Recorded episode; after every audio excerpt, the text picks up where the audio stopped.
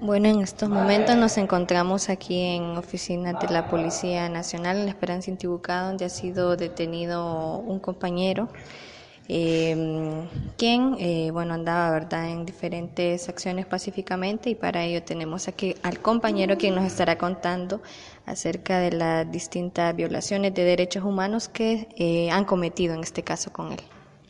Bien, buenos días a todos y a todas. Mi nombre es Edwin Cantarero, tengo 16 años, eh, soy estudiante.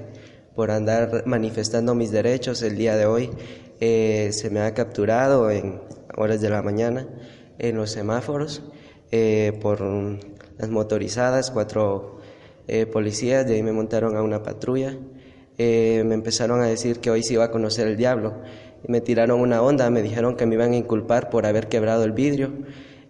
también eh, dijeron que me iban a poner marihuana para que dijeran que yo era un vago.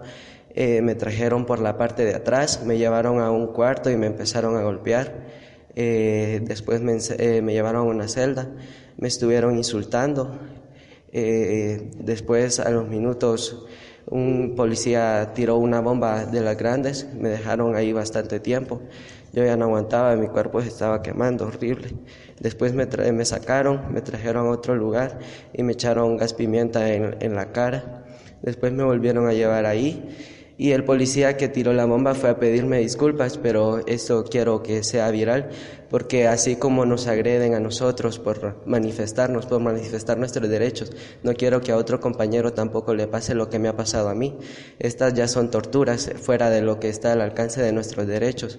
Eh, no tengo miedo, voy a seguir luchando, porque así como hoy salí a las calles, voy a seguir saliendo y no me importa que, que tomen represalias en contra de mí y creo que tengo el suficiente valor para seguir y estar hablando enfrente de ellos porque aquí están.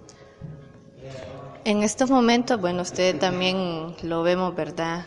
Eh, sabemos que son, bueno, diferentes afectaciones que se tienen tanto físicas, por lo que usted cuenta, que lo golpearon, pero también al mismo tiempo tenemos afectaciones psicológicas. Sabemos que igual nuestro cuerpo reacciona de distintas maneras.